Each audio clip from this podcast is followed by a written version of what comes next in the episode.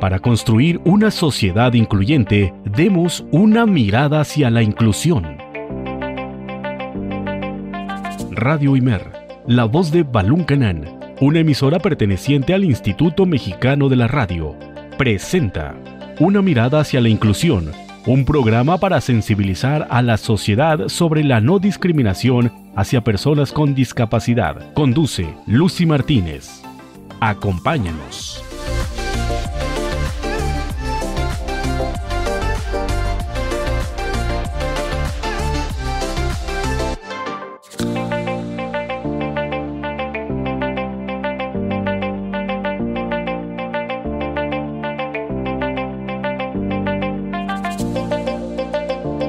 Radio Imer 107.9 FM y 540 en amplitud modulada. Muy buenas tardes tengan todos ustedes. Bienvenidos este lunes 6 de julio del 2020 a la emisión número 14 de su programa Una mirada hacia la inclusión. Estamos muy contentos porque ya tenemos tres meses al aire. Gracias a su preferencia, gracias a su sintonía como todos los lunes de 3 a 4 de la tarde.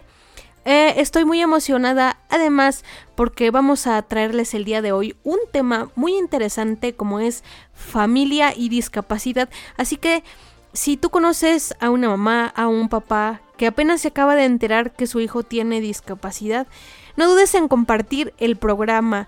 Recuerda que nos puedes sintonizar a través de nuestras dos frecuencias en el 107.9 de FM y en el 540 de amplitud modulada y además en www.imer.mx diagonal radio Imer y ahora también puedes escucharnos vía Facebook Live. Eh, más adelante les daremos la, la, la página o el perfil donde nos van a poder estar escuchando. Bueno, el día de hoy, ¿qué les vamos a traer aparte de la entrevista? Como siempre, vamos a tener nuestra sección Discuriosidades y de ahí vamos a continuar con vidas independientes. Así que quédense con nosotros, sigan disfrutando de una mirada hacia la inclusión. Soy la licenciada Lucía Martínez y quédense, quédense conmigo. Discuriosidades. Aprenderemos datos importantes que desconocemos sobre la inclusión y personas con discapacidad.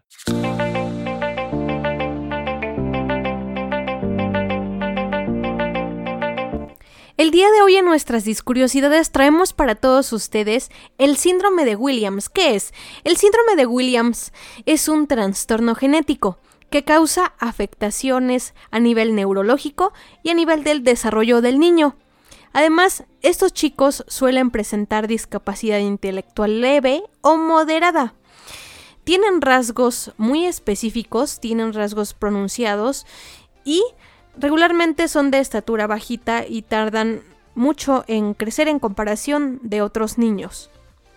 Además, su conducta es muy amigable, son muy sociables, son muy extrovertidos y les gusta interactuar demasiado con la gente.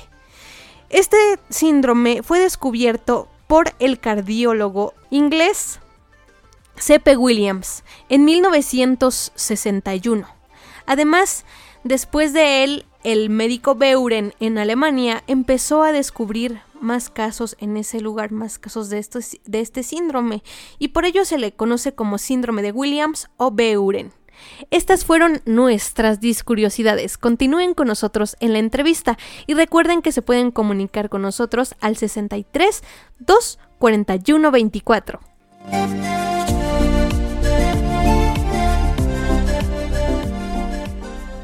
El miedo es la más grande discapacidad de todas. Vidas independientes.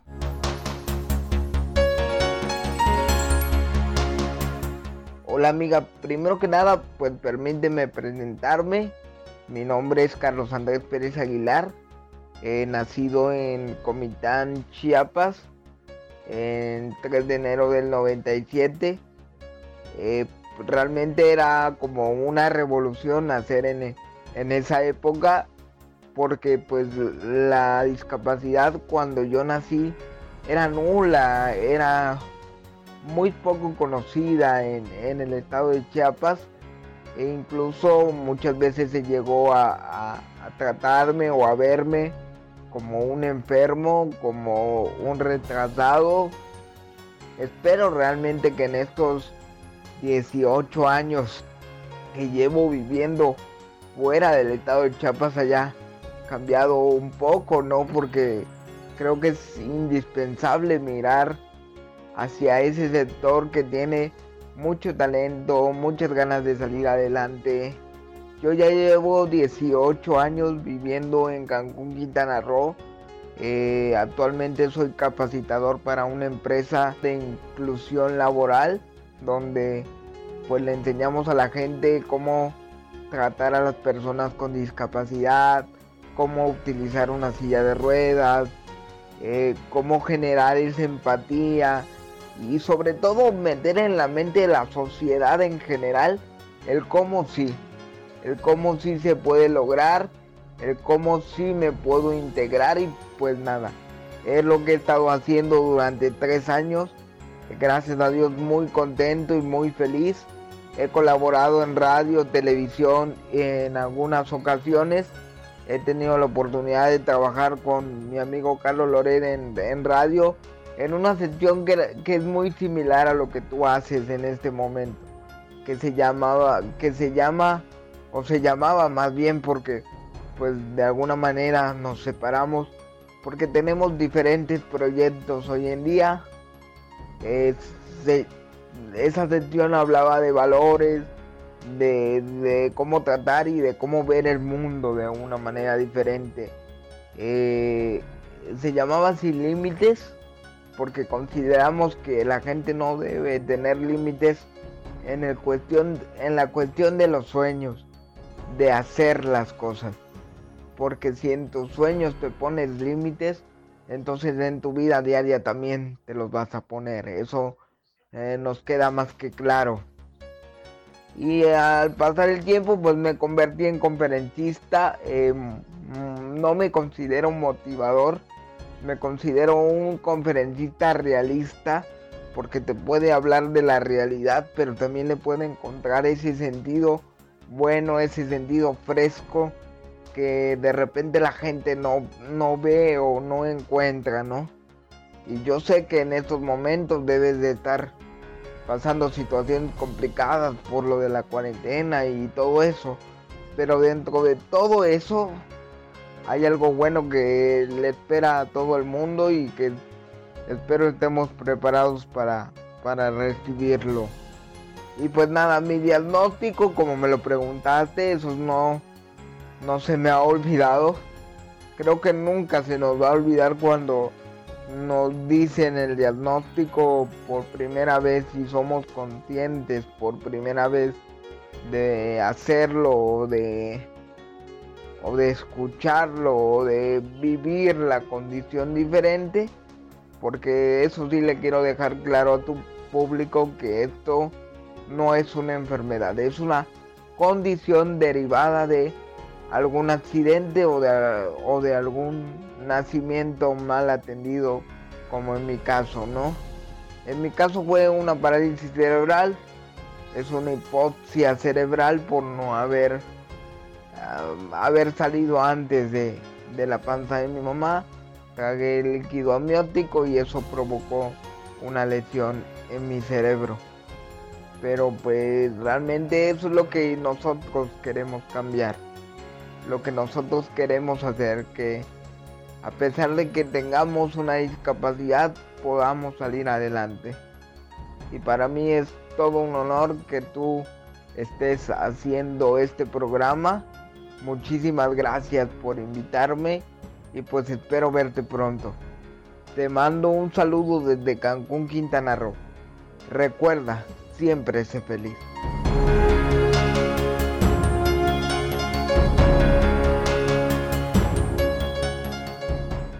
Escuchas una mirada hacia la inclusión. Esta es la entrevista.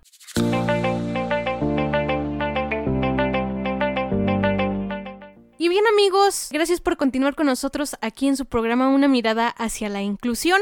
Estoy muy contenta porque el día de hoy, como les mencionaba en un principio, vamos a abordar un tema muy interesante y es una experiencia que nos, que nos va a servir mucho y sobre todo a las madres de familia que estén atravesando por las situaciones o las experiencias que nos vaya eh, comentando la señora que tenemos aquí presente, que es madre de un chico que tiene síndrome de Williams. Ya les explicamos en nuestra sección Discuriosidades de qué trata este síndrome y entonces vamos a poder comprender la situación. Pero está con nosotros la señora Luz del Alba López Sánchez. Muy buenas tardes, señora. Bienvenida a Una Mirada hacia la Inclusión. Gracias por aceptar estar aquí en el IMER.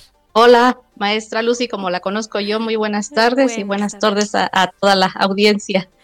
Qué bueno que, que, aceptó la invitación porque como comentábamos fuera del aire nos va a servir mucho para muchos padres que están en el proceso porque siendo sinceros y bueno, no sé, eh, ni un padre, creo, espera que su hijo nazca con alguna discapacidad. No, obviamente no. Es, es un es algo que de verdad sí impacta Importa muchísimo. Y aquí tenemos una, una, serie de preguntas, si nos alcanza el tiempo iremos complementándolas, pero la, la primera pregunta, ¿cómo impactó la, la, la, noticia de la condición de su hijo? Pues mire, el síndrome de Williams no es posible detectarlo en los primeros años del bebé. a, a Diego, mi hijo, lo diagnosticaron a los cuatro años sin embargo, desde que Diego nació, como fue el segundo hijo que tuvimos, pues nos dimos cuenta que algo no estaba bien. Obviamente fue muy difícil lidiar con, el dolor de ver cómo sufría. ¿Y, cómo se dio cuenta? ¿Qué, aspectos empezó a notar de su hijo que decía, bueno, es que esto no, no, no es eh, normal que ocurra en un niño? Pues la manera en que lloraba, lloraba todo el día y toda la noche. Él apenas dormía por lapsos de 20 minutos, 10 minutos, pero se dormía por cansancio de llorar. O sea, era tanto el llanto, casi no comía. O sea, yo trataba de amamantarlo y él no, no podía succionar y se ahogaba, tragaba. Entonces sí era pues obvio que eso no es normal para, para un niño de esa edad, de ninguna edad, no era nada normal. ¿Y cómo fue la reacción de, del resto de la familia al enterarse de la condición de discapacidad de, su hijo? Pues la familia se, preocupó mucho y mostraba mucho interés por saber qué era lo que pasaba con él, aunque las respuestas no las teníamos nosotros tampoco, ni los doctores no, no sabían qué, qué pasaba con él. Por ejemplo, su cabecita se caía de a un lado, no podía sostenerla. Ya tenía ocho meses y él todavía no, no reaccionaba, no se movía y lloraba como si tuviera mucho dolor. Entonces, este, cuando nos enteramos ya de que Diego tenía un síndrome y, el doctor comentó que podía resultar que, que falleciera en algún momento por alguna falla cardíaca, pues ahí sí sentimos la solidaridad de, mi familia, de la familia de mi esposo, de que sí nos arroparon bastante. Sí, sí. Y después de que se enteraron de, del síndrome de Williams que, tenía eh, Dieguito, ¿recibió usted algún, algún tipo de orientación, ya sea médica, psicológica o tal vez también por parte de la familia? Ah, sí, claro, claro que sí. Al principio también llegar la ayuda porque tocamos muchas puertas hasta que al fin se abrió una que fue la del DIF, hace aproximadamente 11 años de esto. Ahí comenzamos con terapia psicológica, terapia de lenguaje, terapia física. El doctor David Solís al fin nos hizo favor de enviarnos al Hospital Pediátrico de la ciudad de Tuxtla. Ahí tuvo la mejor atención por parte de los especialistas. La mejor disposición de todos fue por parte del genetista doctor Jorge Rustrián, que fue quien nos explicó y diagnosticó a Diego con el síndrome de Williams y nos dijo que teníamos que tratarlo con el método con que tratan a los niños que son autistas, porque era lo más cercano que, podía tener de ayuda a Diego. Cuéntenos qué es lo más complicado de tener un, hijo o una hija con discapacidad, bueno, en este caso de su hijo. Pues él no caminó pronto y como le digo, lo, lo más difícil es ayudarle, porque uno no sabe cómo le van a ayudar, de qué manera le, van, le va a quitar uno el dolor, de qué manera va uno a, enseñarle a hablar, porque no habla, o sea, no hablaba, y, y tampoco hacía señas, tenía un retraso mental leve, pero que en aquel entonces necesitaba de, mucha, mucha ayuda para poder entender si tenía hambre, si tenía frío. Esta es la parte más, más triste, la más difícil, poder ah, congeniar con ese tipo de situaciones. Dicen, yo siempre recuerdo que no hay, que los niños no nacen con un, con una guía bajo el brazo para los papás. Por supuesto. Imagínese para un niño especial que nosotros no estudiamos, nadie nos dijo que, que iba a venir con ciertas deficiencias, con esas necesidades. Imposible. No cómo saber cómo manejar las situaciones. Eso es lo que desespera y en ciertos momentos desconcierta. No, no tener respuestas prontas, no saber por dónde uno a caminar. Exacto, porque en, su momento me imagino yo que el panorama se ve oscuro, que no se ve salida. ¿Y, y qué le aconsejaría, aconsejaría perdón, a aquellas madres o padres que están pasando en, en sus inicios de enterarse que su hijo tiene una discapacidad? Pienso mucho en esas mamás, pienso mucho en, en, en las que ahorita, por ejemplo, están recibiendo a su bebé y no era lo que ellas estaban esperando. De cualquier modo uno los ama con todo el corazón, obvio, pero comparo siempre la experiencia de que imagínense que si de repente los invitaran a dar un paseo por un campo que está lleno de flores y escucha a los, que va a escuchar a los pajaritos cantar y ese aroma tan delicioso, la frescura, la paz que hay ahí. y, y uno va confiado a ese paseo y resulta que le vendan a uno los ojos y lo empujan a uno a un precipicio.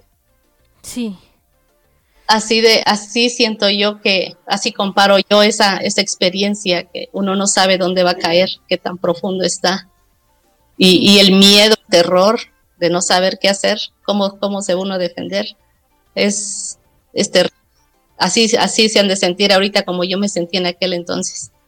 Pero el consejo más, más importante que siento yo en mi corazón que les podría dar es que se aferren mucho a su fe, que crean que Dios está de intermediario en todo esto, que no es como la tragedia más grande, porque también tiene sus recompensas. En el camino uno conoce gente maravillosa, conoce uno este, gente que, está dispuesta a ayudar, que no todo es tan malo. Ahí es donde conoce uno los ángeles, como le llamo yo. Por ejemplo, la maestra, la primer maestra que tuvo Diego fue la maestra Vanessa Fuentes en el kinder. A pesar de que mucha gente me decía, ¿para qué lo vas a meter al kinder si está muy chiquito? Apenas está empezando a caminar, porque digo, empezó a caminar a los dos años, ocho meses. Ajá. y la maestra me dio muchos ánimos, ella fue la que me, motivó para que Diego entrara al kinder. Usted meta, vamos a hacer lo posible porque Diego esté bien. Y me cumplió bendito sea Dios y, la bendigo siempre que me acuerdo de ella porque gracias a ella Diego empezó el kinder y lo terminó también. Ella fue la que, la que siempre nos, nos apoyaba con material de todo. Y aparte, sus consejos, sus porras. Eso, eso es lo más importante, de, de, de, la habilidad de un maestro para poder apoyar en, este, en estas situaciones.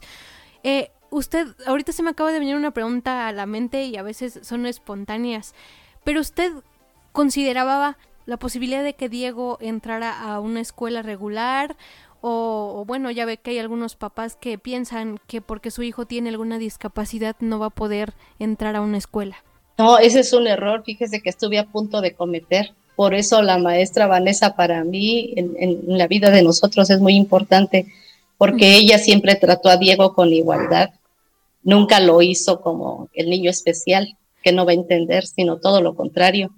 Entonces, cuando yo empecé a ver los resultados de, del trato que ella tenía con él y que él se desenvolvía de, modo espectacular, usted lo conoce cómo es. Sí, sí, sí. Dije yo, no, obviamente que, que, que va para bueno, o sea, yo no voy a desistir, aunque me digan, porque sí me encontré con personas que obviamente me echaban para abajo los sueños y decían, no, pero es que ¿qué está haciendo este niño en esta escuela? Él debería estar en una escuela especial.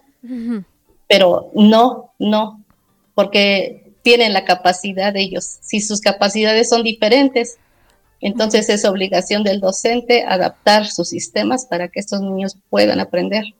Exactamente. Sí, le preguntaba esto porque a veces hay familiares también que a veces aconsejan, no, ¿para qué vas a meter a, tu hijo a una escuela regular si ni va a aprender o, tiene alguna, eh, es como, como, como decía, no está enfermito.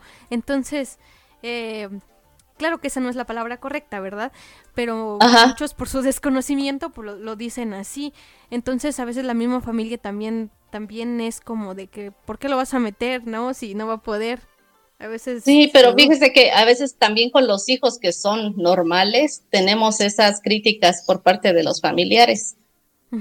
Pero eso no nos importa las mamás tenemos esa condición y, la capacidad de poder sacar a nuestros hijos adelante a, quien le pese, no importa. Entonces, imagínese con un niño que es especial, con muchas más fuerzas, con mucha más garra, vamos a, empujar a nuestros hijos para que salgan adelante.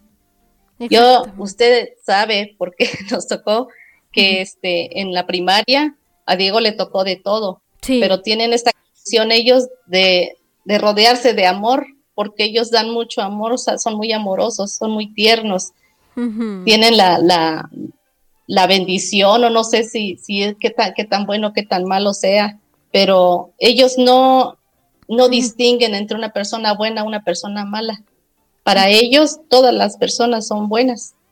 Sí. Y eso nos ha metido a veces en algunas complicaciones, porque hay quienes quieren tomar ventaja de eso. De esa situación. Pero igual, Diego sabe que tiene toda la confianza de hablar. Desde que estaba en el kinder le enseñamos a que todo lo que pasaba nos iba a contar. Nos tiene la confianza suficiente para contarnos algunos detalles ah, de repente un poquito delicados que le han pasado. Y para eso estamos nosotros, detrás de él, siempre respaldándolo y, y hablándole con la verdad, arreglando sus problemas que no puede arreglar por sí solo. O porque, como dice usted, hay personas que piensan que como está enfermito, pues es un poquito tontito, pero no, aquí nada. Nosotros los papás somos los encargados de formarlo, de darle esas herramientas que necesitan para salir adelante. Sí, exactamente, no darse por vencidos como padres. Sí se va a poder, se va a poder salir adelante de, de este precipicio, como usted decía, con apoyo, con, con buena orientación, como dice usted, se encuentra uno con personas maravillosas y que siempre están allí para apoyarnos. En este caso, para apoyarlos a ustedes, para ayudarlos a aceptar la condición de discapacidad de su hijo, porque me imagino que no fue fácil aceptar esta situación. Obvio, no, no, no, no. Si uno cuando tiene hijos adolescentes y cometen algún error de adolescentes, uno siente que se le viene el mundo encima, que qué va a pasar o cómo solucionamos esto, cómo le hablo a mi hijo para no herirlo o para no echarme a perder más o, no quiero ser tan suavecita porque va a salir peor. Eh, entonces el niño especial es muchísimo más complicado que, de lo que parece. Para nosotros como papás, pues sí nos toca desvelarnos mucho pensando en qué es lo que va a pasar a futuro y están de repente las maestras. En la primaria me tocó conocerla a usted, me tocó conocer a la maestra Fabi, sí, al uh, wow, que es nuestro ídolo, el maestro Fernando Guzmán. Ah, es un saludo al maestro Fer. sí, aunque nunca fue asignado como maestro de Diego, pero fue su mejor amigo y para mí el consejero que me pudo regalar la vida.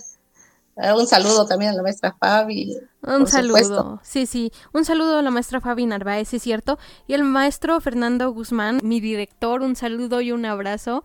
Este, y sí, muy buena persona. Tiene una sensibilidad extraordinaria y a veces, híjole, uno a veces se da por vencido, pero él sigue adelante, el maestro Fer, e, es otro ejemplo eh, de... de Imagínese usted. Qué, fortuna conocer gente tan maravillosa como, como ustedes. La verdad que sí. Esas son las cosas de las que digo, bueno, Dios sabe por qué manda a, estos niños con, con, estas dificultades, pero yo creo que nos pone a prueba para ver qué capacidad, hasta dónde somos capaces de llegar, pues, válgase la redundancia. Exactamente, recordando una frase de una película que decía, cosas extraordinarias solo le suceden a personas extraordinarias. Y ya lo creo que sí, porque son pruebas que nos pone la vida, el destino o Dios o como le quieran llamar, y son para hacernos más fuertes, para hacernos más valientes. Eh, por ejemplo, en este caso que estamos viviendo ahorita del COVID, esto nos va a servir para reflexionar como seres humanos, para abrir nuestro corazón, para hacerlo más sensible, porque en algún momento hemos perdido el rumbo, hemos perdido el camino y no sabemos ni para dónde jalar y a veces nos desquitamos con todos y con todo lo que nos podemos encontrar y es complicado esta situación. Pero eh, retomando el tema y, las preguntas, ¿considera usted que se les debe poner reglas y límites a las personas con discapacidad? Porque muchos confunden esto de que no voy a poner reglas porque él no sabe, él no entiende. Entonces, ¿usted considera que sí es necesario? Sí, definitivamente, por supuesto que sí. Tuvimos esta experiencia en el CAM laboral, por ejemplo, los maestros excelentes todos, sí. pero Diego tuvo problema con dos, este, con dos chicos mayores que él, que de verdad dejaban mucho que desear en su conducta. Yo no hago amigo perfecto, obvio, ¿no? Pero sabe de valores, sabe de respeto. Es muy difícil que, a Diego se le salga una palabra fresca. La sabe decir, pero yo creo que él, se mide, sabe, sabe que no las debe de decir. Entonces, este, pues estos chicos sí empezaron a hacerle bullying empezaron a llamarle con palabras ofensivas muy, muy grandes, así de que hasta uno de adulto, ay caramba, me tocó oírlo. y, siempre, como hablábamos con algunas maestras, tiene mucho que ver pues el modo en que, en que nosotros educamos a nuestros hijos en casa. La sociedad no tiene por qué pagar por, por una mala educación de la casa. Y no importa, el niño tal vez tiene sus discapacidades, pero no tiene mayor dificultad en aprender cosas buenas entonces, así, sobre todo, esto, esto siempre me ha gustado ah, decirlo porque, porque yo lo aprendí a fuerza, que cuando tenemos otros hijos en casa, todos son iguales. Sí. No, no tiene que haber más mimo para el que tiene capacidades diferentes. No tiene que haber más mimos para él y, y regaños para el otro, porque son iguales. Entonces, desde la casa ellos tienen que aprender a ser igual que, cualquier persona. Así entre más entre más aprendan cosas buenas, mejor aceptados van a ser fuera de casa. Exactamente, muy cierto lo que nos acaba de decir, pero ¿qué le parece si nos vamos a nuestro primer corte aquí en una mirada hacia la inclusión y continúen con nosotros en Radio Imer, la voz de Balún Canán?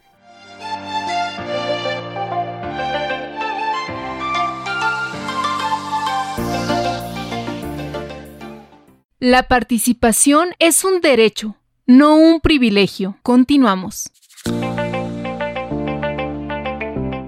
Ya estamos de regreso después de esta pausa aquí en su programa Una mirada hacia la inclusión. Estamos platicando acerca de familia y discapacidad y aquí tenemos a la señora Luz del Alba López Sánchez, madre de familia de un chico con discapacidad. Estábamos antes de irnos a, la pausa con, las reglas, los límites. Y, ya no alcancé a decir que sí, que es muy importante los límites y reglas como, como, en, como en toda familia, eh, aplicarlas a un alumno con discapacidad. O sea, él sabe que es bueno, que es malo y como dirían por ahí algunos papás y mamás, es que también ellos saben tomar la medida, ¿sí o no, señora? Claro, claro, claro. Uh, sí, para eso se pintan solos. El chantaje lo usan totalmente. Sí, si uno no sabe. Sí, no dicen, es que mamá le ponen cualquier excusa. Diego es uno de los que si tiene que trabajar se toma como cinco descansos durante el trabajo. Sí, se aburre lo que comentábamos hace ratito, usted y yo, que a Diego le gusta cocinar, entonces en eso sí no acepta interrupciones. Ah, Cuando cocina, se concentra. Pero si se trata de que Diego ven a escribir o, ven a leer este libro, entonces sí, este, cuidado, porque mamá, estoy muy cansado, me duelen mucho los pies, déjame recuesto tanto y ahorita vengo. Y cualquier pretexto es bueno, tengo hambre, tengo sueño, tengo que ir al baño, tengo, bueno, se, inventa cualquier pretexto para evitar el, trabajo. El trabajo duro. Pero lo más importante, lo más importante es igual en casa trabajar las habilidades, trabajar eh, qué es lo que el niño puede hacer, eh, también ponerle retos, ¿por qué no? Poner a que ayuden en la casa, eh, porque muchas veces se piensa que las personas con discapacidad son como muebles, que nada más están ahí para estar sentados, para estar ahí nada más, no sé, perdiendo el tiempo y no hacer nada. Al contrario, también pueden aprender las habilidades de la vida diaria, todo ese tipo de, situaciones, porque a veces llegan a la escuela y pues ahí preguntan los maestros de educación especial y qué sabe hacer. Y entonces si no sabe, los maestros de educación especial ya empiezan a poner tareas. Sí, sí, sí, y qué difícil es porque aunque yo, yo pensaba que, que estaba haciendo buen trabajo con mi hijo, pero cuando entró a la primaria y, me llamaban la atención, la psicóloga, habían dos, tres maestras ahí que me jalaban las orejas, y salía como, Dios mío, pero repasaba lo que me decían y decía, tienen toda la razón, sí, sí, sí. Y yo no quiero que mi hijo sea como, como dice usted, un mueble más en la casa. Exactamente. Diego, yo quiero que sobresalga. Él, él aquí, este, pues, estamos viendo ahorita el negocio de, la senaduría, estamos cuidando nosotros y Diego es parte ya importante del equipo. O sea, Diego hace mucho trabajo y cuando entra una persona nueva a trabajar, él no tiene ningún obstáculo para decir yo le ayudo, yo le enseño, a ver, deja mamá, sabe las recetas, él pone las medidas, él hace lo que tiene que hacer y lo hace bien, gracias a Dios. Eso, es lo muy importante, por, pero de ahí depende el trabajo de los papás, porque a veces todo se lo, se lo dejamos al, al, maestro, que el maestro lo haga todo, porque pues finalmente es maestro y él sabe y, y en la casa pues no, no, no trabajamos, ¿no? Pero el éxito, el éxito que, que tenga un, un chico con alguna discapacidad es de los padres, porque de aquí, aquí es la base que nos forma Aquí es la base que, nos da valores, que nos da confianza, porque también si vemos que el papá o la mamá pues no tienen esa confianza eh, en ti como persona con discapacidad, sería muy difícil desarrollarse para algunos que, tal vez están viviendo esta situación, que lo, interesante es brindarles ese apoyo, esa confianza, creer en que sí se puede. definitivamente. Sí, uno tiene que creer en ellos y nos dan sorpresas y nos dan unos, unas, ah, como que uno se complace en ellos cuando los ve uno actuar. Es, es, es, una experiencia que, híjole, de verdad, se agradece a Dios porque sí, reconfortan mucho el corazón. Igual que cualquier hijo que hace algún logro importante, así el corazón se siente tan, tan complacido. Igual con Diego nos ha dado muchas, muchas alegrías y continuando con el tema familiar, eh, por lo que sé, Diego tiene un hermano. ¿Cómo, cómo es la convivencia con, su hermano? ¿Cómo su hermano toma la, discapacidad de Diego? Si lo limita, si lo ayuda. Eh, coméntenos. No lo limita, júralo. Diego tiene tanto, tanto que, como, como tiene un alma tan amorosa, pero también tiene esa inteligencia para sobrellevar a las personas que con su hermano, usted los oyera, porque comparten la recámara, y este, cada quien tiene sus cosas aparte. Pero Diego es en ese aspecto sí, no me toques mis cosas, Emilio. Emilio es su hermano. No me toques mis cosas. Y Emilio, pues obviamente se llevan dos años, entonces este, si lo quiere molestar, lo molesta. Igual, pero nunca, nunca los va a escuchar llorar o que me digan, mamá, mira esto, mamá, no se arreglan entre ellos dos. Pero, pero Diego no, no es el tranquilito que se va a dejar que lo estén molestando, más bien es al revés, él es el que molesta más al hermano. Y, y por ejemplo, Emilio, ¿cómo, ¿cómo toma la discapacidad de su hermano? Él alguna vez le preguntó, oiga, oye mamá, ¿por qué mi hermano, eh, no sé, está así o algo así? No, no, el error que, se, que, que yo cometí fue de, al principio de darle más atención a Diego por su discapacidad y, abandonar un poquito a Emilio. En ese aspecto fue algo que tuvimos que trabajar con terapia y que yo entendí cuánto daño se le puede hacer al, hermano al, hacerlo a un lado. pero bendito Dios, pues ya retomamos el camino y, nos perdonó Emilio, el, ah. y este, y vamos calando. Ahorita si le pregunta a Emilio, ¿cómo consideras a tu familia? Siempre dice, somos un gran equipo. Qué bonito, qué bonita frase, sí, sí, porque verdaderamente hay hermanos que son, son como nuestros ángeles. Eh, eh, y digo, en, en, mi experiencia igual yo le quiero mandar un saludo a mi hermano, que finalmente yo lo quiero mucho y además yo como le digo de broma son mis ojos prestados. Porque si yo necesito algo, él está ahí siempre para, para apoyarme. Eh, si algo yo no puedo hacer, le digo, yo, Marcito, eh, ¿me puedes ayudar aquí o acá? Y él, y él siempre está este, dispuesto, ¿no? Por ejemplo, y pues cuando, cuando él se ausenta por algún motivo, sí, sí me hace falta porque eh, hay cosas que sí podemos hacer este, sin ayuda, pero hay otras que sí dependemos de, una ayuda y, por eso es muy importante eh, la interacción con los hermanos, en este caso, eh, tratarnos por, por, igual, ¿no? Es un gran, como dice Emilio, es, es un gran equipo y lo importante es que los hermanos se apoyen y nos apoyemos. Sí, sí, es bien bonito porque cuando se abrazan así, que los veo que se están abrazando y, Emilio acaricia a su hermano y me dice, Diego siempre le dice, eres el mejor hermano que jamás pude haber tenido. Y se ah. abrazan y digo, ay, este par. Se siente muy bonito. Pero no, Emilio nunca ha tomado la discapacidad de Diego como tal él ve a su hermano como alguien que, es capaz de hacer muchas cosas. Y así me lo dice. Uy, ¿tú, ¿tú te crees que Diego no sabe? Ay, mamá, sabe más que tú. Imagínese. Así. Pues, qué bonita. Qué bonita, qué bonita experiencia, igual con la familia. Y, y bueno, hablamos de Emilio, de usted. ¿Y cómo es la interacción de su papá con, con, con Dieguito? se aman, se aman, ese par se, aman. Igual con él y su papá es, es lo mismo, no, no hay una diferencia, él no hace diferencia con sus hijos. No más que Diego es más aprensivo, es como que se aganda más la atención del papá porque es muy celoso.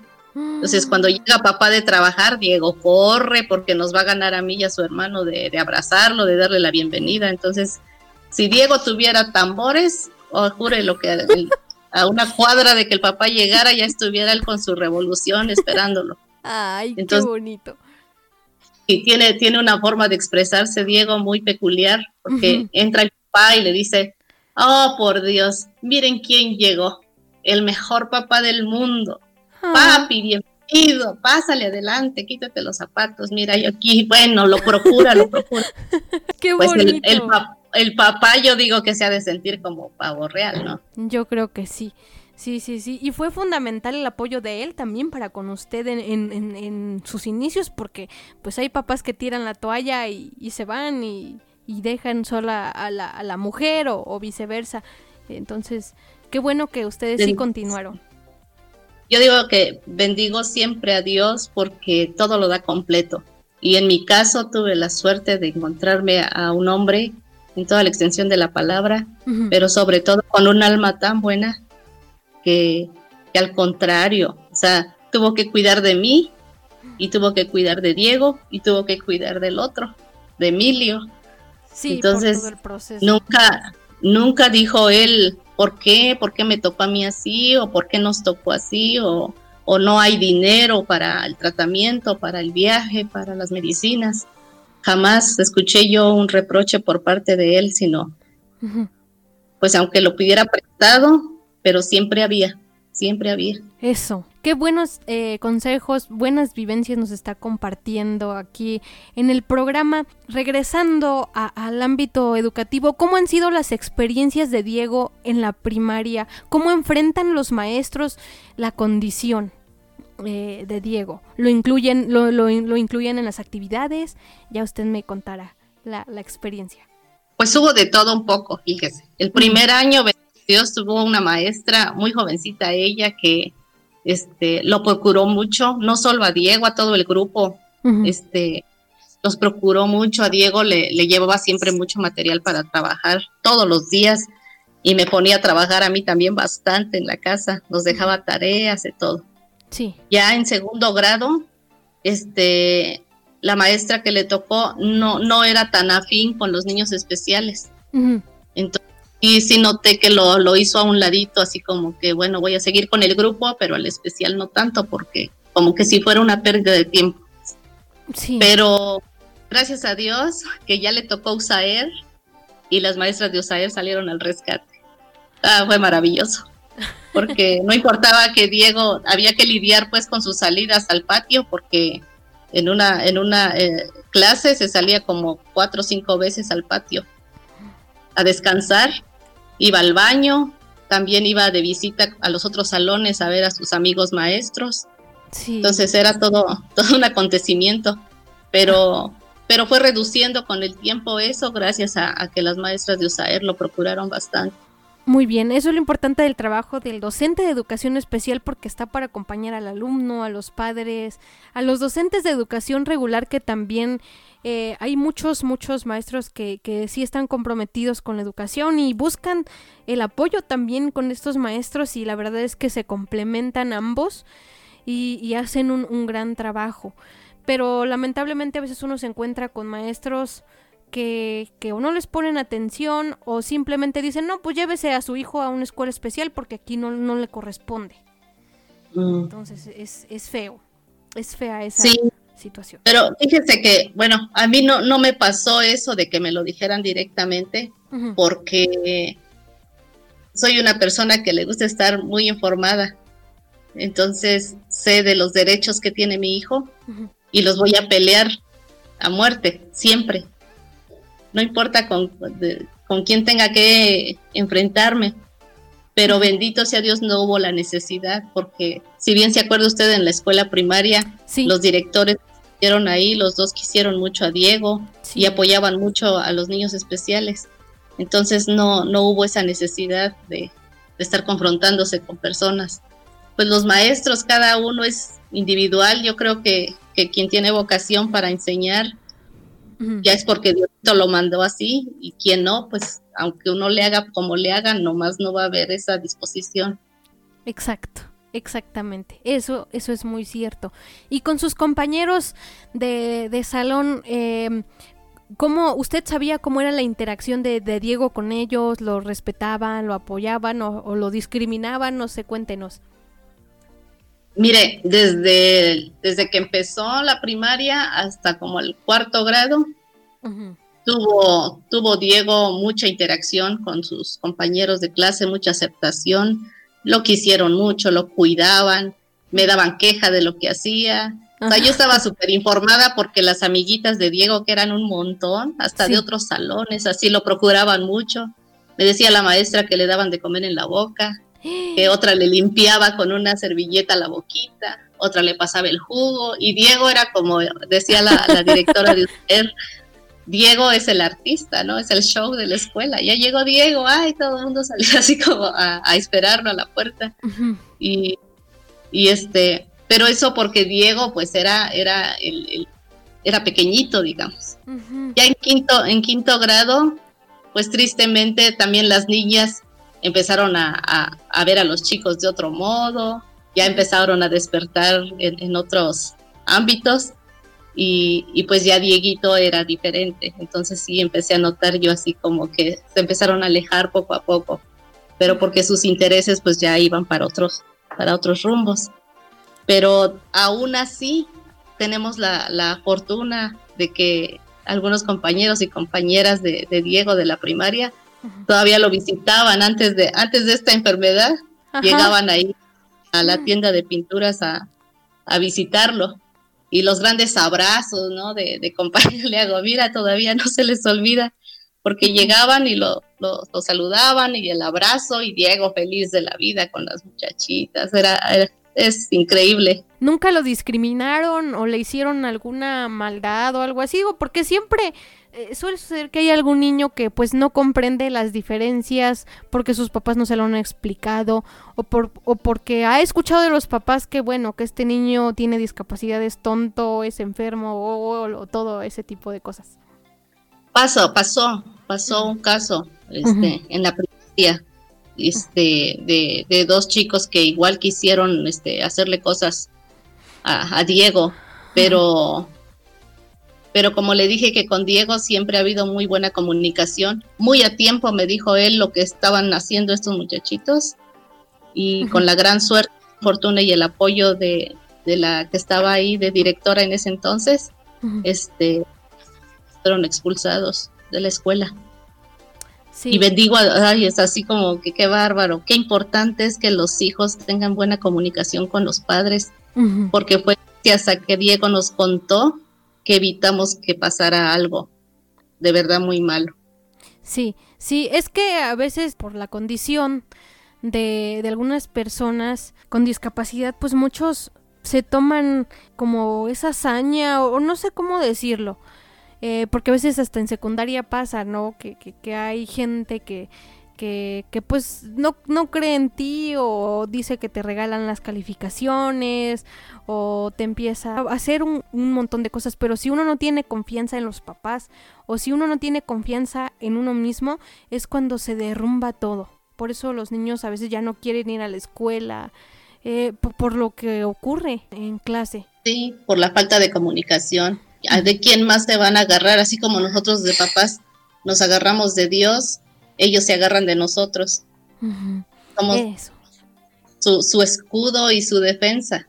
Y ellos tienen que, le digo a Diego, tú tienes que hacer tu trabajo como debe de ser. Y no, no acepto, hacemos así como, como tratos, pero siempre tiene que ganar la educación, el respeto, los buenos modales, el, estar tratando de, vencer retos cada día. Sí. Nada, nada por encima de eso. Exactamente, porque aún después de que hay personas con discapacidad que tienen carrera, aún hay muchos retos por derrumbar y nuestros papás también tienen, no sé, pero ahí ellos están con nosotros en pie de lucha y yo creo que hasta que estén viejitos, eh, ellos pues tienen esa sensación de querer seguir apoyando siempre. Yo creo que el último aliento que Dios nos regale va a ser para nuestros hijos, con esa preocupación siempre de que ellos estén bien. ¿Y, y, y cómo analiza usted el futuro de Dieguito? ¿Cómo, cómo ha pensado que, va a ser? ¿Hay algo que le preocupe? Eh, coméntenos. Mire, visualizo a Diego como dueño de un establecimiento de comida. No sé si grande o chico, eso ya depende de Dios, pero pero tiene la capacidad de poder manejar este un negocio porque le falta mucho, le falta mucho por, por, crecer y le falta mucho por aprender, pero al paso que va, así, así es como yo lo visualizo. Pero ¿a qué le temo? A la gente mala. es, es, complicado hacer que, que la gente eh, logre ser empática con, con los demás. A veces hasta con los viejitos que ya son gente vulnerable, que, que ya no pueden valerse por sí mismos, a veces se abusa de ellos. Más aún cuando tienes una condición de discapacidad, como que aumenta un poquito el, riesgo. Sí, exacto, sí. Pero confío en que siempre va a haber un ángel al lado de, de mi hijo para apoyarlo, para ver por él. Si yo no estoy. Eso es cierto. Em, ¿Usted considera que falta por hacer conciencia en la sociedad acerca del trato hacia las personas con discapacidad? No, definitivamente que sí. Le cuento así rapidito una, una anécdota que tuve en el Parque Central. Dieguito estaba como de unos seis años y él este, se acercó a un niño que estaba jugando ahí. Sí. Y el niño le, le dio la mano a Diego y la abuelita, por la edad de la señora, asumo que era la abuelita, taloneó a su nieto y le dijo, ven para acá. Dice, ¿no ves que está enfermo?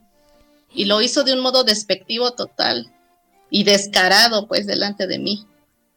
Entonces agarro a Diego yo y también lo jaloneé hacia mí y le digo, ven acá Diego, porque la maldad también se pega, pero de frente también. Sí, sí, sí bueno, tal vez es malo ser arrebatada, pero es un modo de que, como dice mi esposo, hay gente adulta a la que también hay que educar un poco. No somos perfectos, pero tratamos al menos de no hacer daño a, las personas. Y, cuando nos hacen daño, o sea, lo peor que le pueden hacer a una mamá es insultar a su hijo. hacerle daño a su hijo. Es lo peor. Entonces, no nos, no nos podemos quedar ni agachadas ni sumisas cuando están ofendiendo a mi hija, a mi hijo con una discapacidad, mucho menos. que ni se atrevan. Pero bendito Dios, la señora se me quedó viendo y ya no dijo nada, mejor se fue. Y dije, bueno, siempre va a haber alguien que los va a defender. Así digo yo. Sí, o también nosotros nos tenemos que aprender a defender, debemos de conocer nuestros derechos y todo ese tipo de cosas, porque por ejemplo, también hay que recalcar a los padres que, saquen a sus hijos eh, del, encierro, a veces eh, que los tienen nada más en casa y no, y no los mandan a la escuela, porque les da pena, porque este, porque pues tienen un hijo con, con discapacidad. Eh, entonces, que no les dé pena porque, pues la discapacidad, para empezar, y yo le hago esta pregunta, ¿usted considera que la discapacidad se sufre o, se, o, es una condición de vida? Es una condición, por supuesto, es un reto muy grande que hay que afrontar y que con valor hay que sacarlo. Yo siempre digo que las mamás que no mandan a sus hijos a la escuela, no, no, normalmente no lo hacen por, por vergüenza, a que vean que su hijo está así. Lo que pasa que tenemos que superar esa gran barrera tan fuerte que duele tanto de las miradas, esas miradas que juzgan, que critican y que hieren, porque sí, a veces nos hacen llorar algunas críticas de personas ignorantes que, que se atreven a, juzgar a, a, seres tan indefensos. Yo creo que la mayoría de las mamás que, que ocultan a sus hijos no es por vergüenza, es por miedo a enfrentar ese dolor. Pero una vez que uno agarra fuerza, también se los puedo decir, una vez que pone a, uno, a una persona en su lugar, de ahí, mire, se va uno liso adelante con su hijo, porque no le importa a uno lo que la gente diga. A mí me importa, en el caso mío, me importa que mi hijo sea una persona importante, una persona grande hasta donde Dios le permita. Y le pido a Dios todos los días que me dé la sabiduría necesaria y la fuerza para poder hacer, con, ayudarle, pues, darle la herramienta que él necesite para poder lograr sus, sus objetivos. Pero no, no pongo atención en las personas que me, que me puedan decir que no puede hacerlo. Sí. O hasta un lado especial. O he visto a, a personas que critican a las mamás, ay, mira, no le limpia ni la baba porque el niño tal vez tiene parálisis cerebral. Sí. Y, y le digo, ajá, espérate tantito, que el karma también da vuelta. Exactamente. No lo digo, obviamente que yo no deseo que, nazcan más niños así, pero, pero así es la vida. Entonces, eh, a esa es la que yo llamo gente mala, gente mala porque no se pone siquiera un, un, un pedacito de, del zapato de esa persona para saber qué es lo que está pasando, cómo está sufriendo.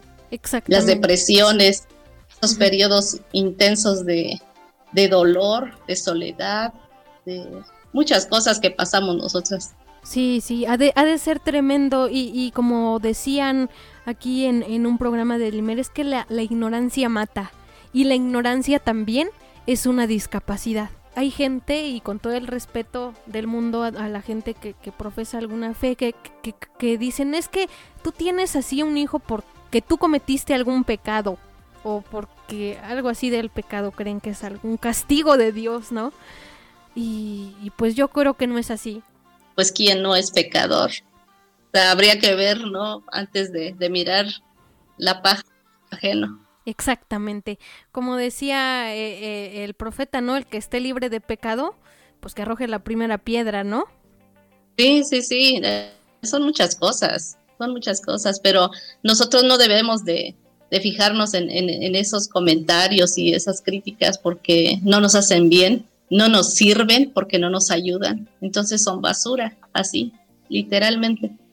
Sí. Lo que importa es agarrar un buen libro, escuchar una buena conferencia de especialistas. Eso es lo que nos va a motivar, escuchar los consejos de los maestros que tan sabios son. La verdad yo agradezco mucho a los maestros que nos han apoyado y este y definitivamente yo le digo a todas las mamás que están en depresión por, por este detalle de, que no podemos a veces congeniar con las personas, que no, que se sacudan ese polvo, todo, todo eso no nos, no nos ayuda y nos, nos pone un obstáculo muy grande que no nos deja ver más allá de lo que, de lo que somos de este lado.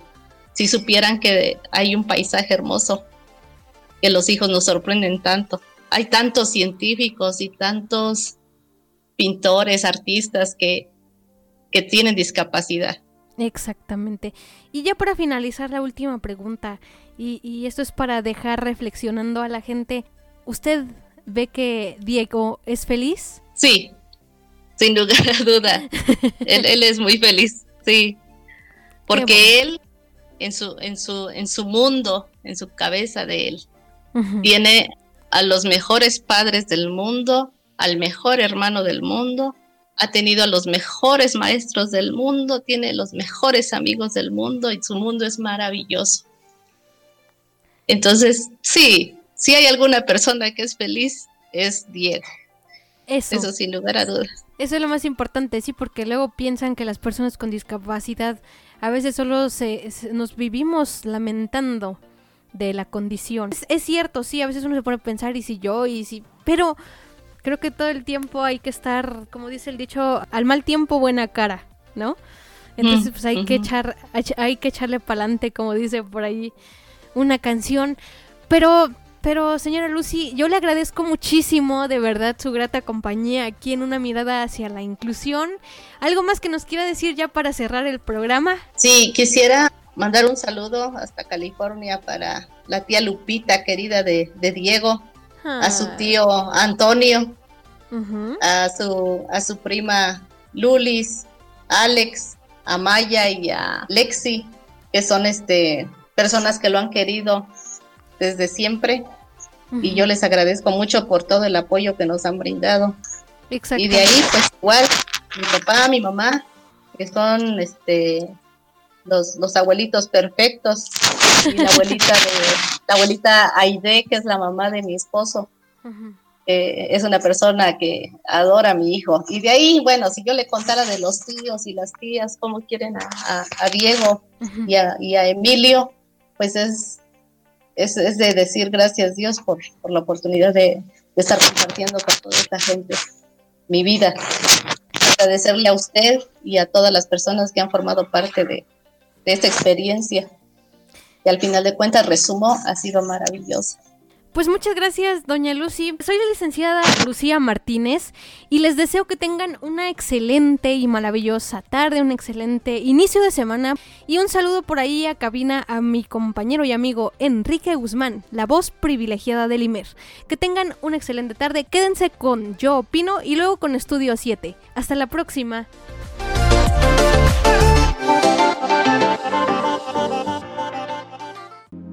Radio Imer, la voz de Balún Canán, una emisora perteneciente al Instituto Mexicano de la Radio, presentó Una mirada hacia la inclusión. Juntos, ayudemos a conformar una sociedad incluyente. Escúchanos en la próxima emisión de Una mirada hacia la inclusión.